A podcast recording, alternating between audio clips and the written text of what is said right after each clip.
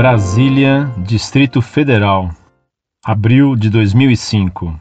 Salve Jesus Cristo! Com todo respeito, li suas colocações sobre a teologia da libertação, comunidades eclesiais de base, entre outras coisas, e fiquei extremamente chocado.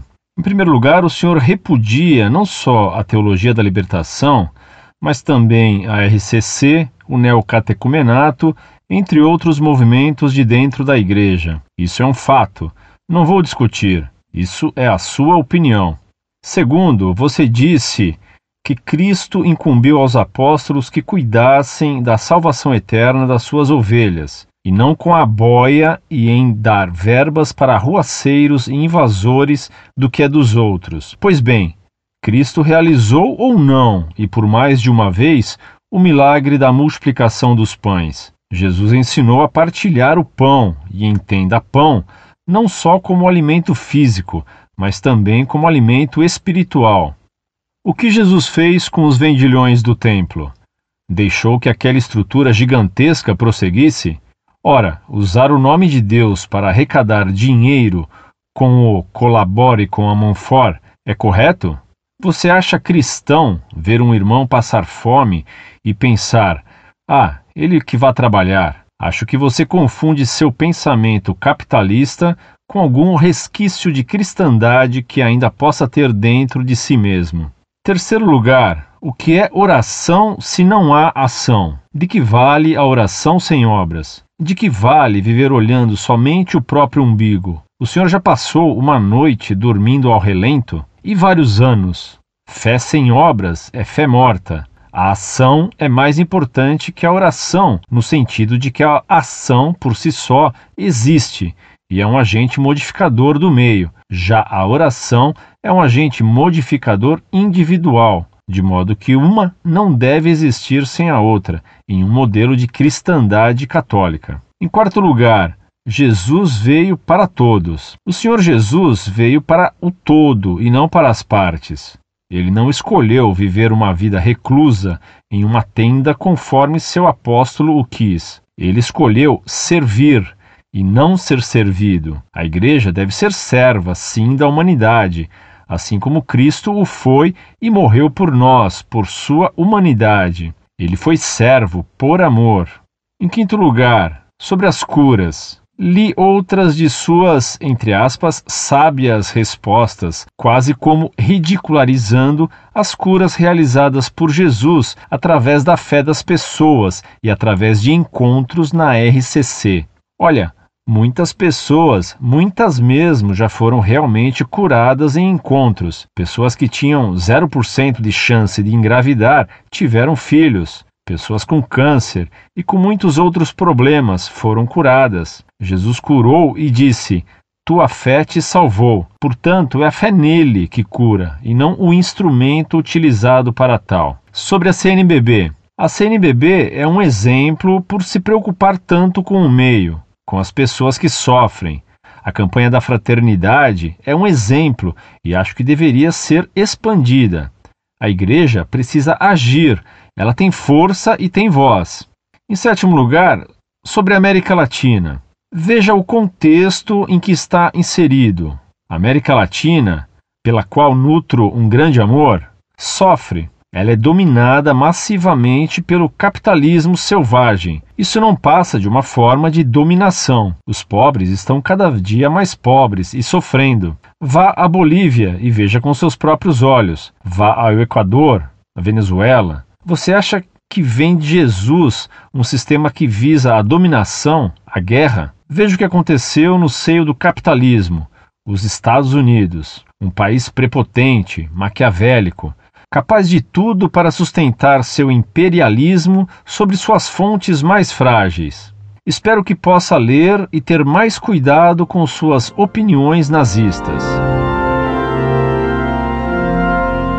Muito prezado, salve Maria. Será que você não percebe, meu caro, que multiplicar os pães não é o mesmo que invadir terras? Será que você não sabe que a multiplicação dos pães foi feita por Cristo para ensinar que ele podia multiplicar sua presença real no pão eucarístico? Será que você não compreende que se Cristo era capaz de multiplicar os pães para saciar a multidão faminta, então, se ele permite que haja pobres, é porque ele quer que existam pobres? Será que você não se lembra de que ele disse que nem só de pão vive o homem, mas de toda palavra que sai da boca de Deus, e não da boca de bofes e betos? Sim, Jesus expulsou os vendilhões do templo, e por isso a igreja tem o direito e o poder de excomungar os hereges que ensinam o comunismo de bens contra o sétimo mandamento, não roubar, e o décimo, não cobiçar as coisas alheias. E a pastoral da terra só ensina a invadir, ocupar, isto é, roubar e cobiçar as terras e a propriedade alheias. Veja as declarações de Dom Balduino. Num arroubo de caridade e de oratória de comício, muito própria de sermões avançados e de aulas da PUC, você me interpela sobre a caridade que eu não teria. Você acha cristão ver um irmão passar fome e pensar: ah, ele que vai trabalhar? Acho que você confunde seu pensamento capitalista com algum resquício de cristandade que ainda possa ter dentro de si mesmo. E como sabe você que penso assim, que ajo assim e que não ajudo quem não tem o que comer? Isso é preconceito e juízo temerário seu. Os socialistas e comunistas, especialmente os de sacristia, só defendem um direito de propriedade particular e monopolizado por eles. Todo comunista se julga o dono exclusivo da bondade e da justiça. Só que logo fazem o paredão e o gulag, enquanto reduzem populações inteiras à fome. Meu caro, vá viver em Cuba. Será que você não sabe que sempre se procurou fugir da abundância socialista? Você desconhece quantos fugiram do muro da vergonha? Você desconhece o Boat People, que fugiu do farto banquete socialista do Vietnã? Você nunca viu os robustos angolanos do comunista Agostinho Gomes e os hercúleos etíopes do comunista Mariam Mangisto? Você nunca viu foto dos gordinhos russos na era lenista e stalinista? Você não viu nada. Você não compreendeu nada. Até parece que você é aluno de ciências sociais. Ou então filiado ao PT com instrução de nível. Adivinhou o nível? Você me fala em ação mais do que de oração. Isso é o que se chama de heresia das obras. Nosso Senhor ensinou: sem mim nada podeis fazer.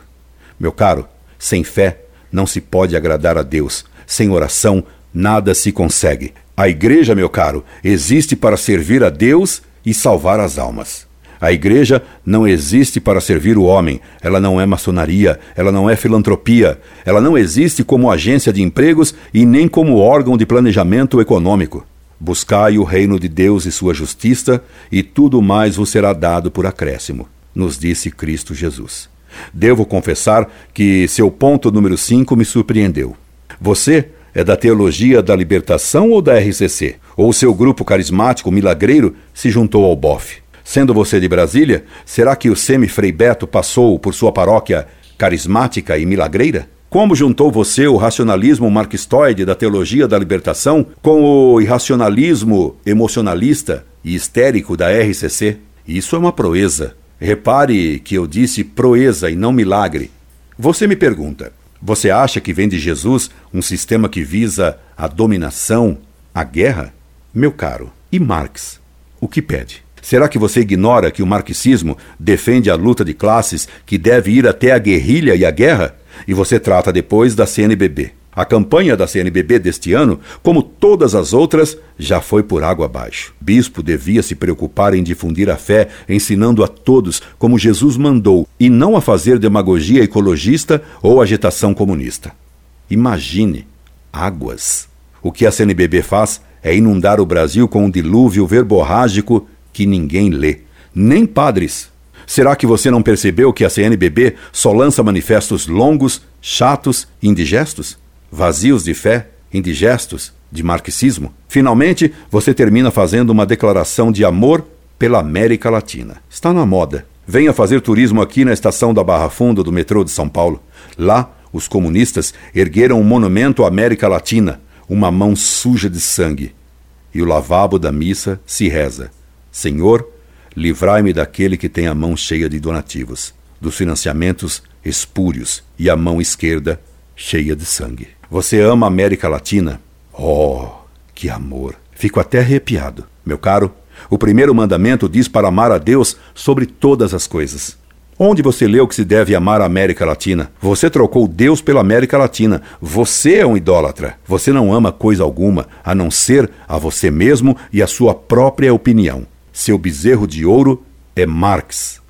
Bezerro? Incorde Jesus Semper, Orlando Fedeli. PS. Costuma-se dizer que na cauda está o veneno, aludindo ao escorpião. No rabinho de sua carta, você afirma que minhas ideias são nazistas. Ora, meu caro, o programa do PT é bem parecido com o programa do Partido dos Trabalhadores Alemães, o partido de Hitler. E o nazismo era socialista. E agora, o governo do PT enverdurou pelas vias da eugenia do Dr. Mengele, uso de embriões como cobaias, eutanásia, aborto e etc. É o cristianismo, a moda Lula, não o de Cristo. Orlando Fedeli.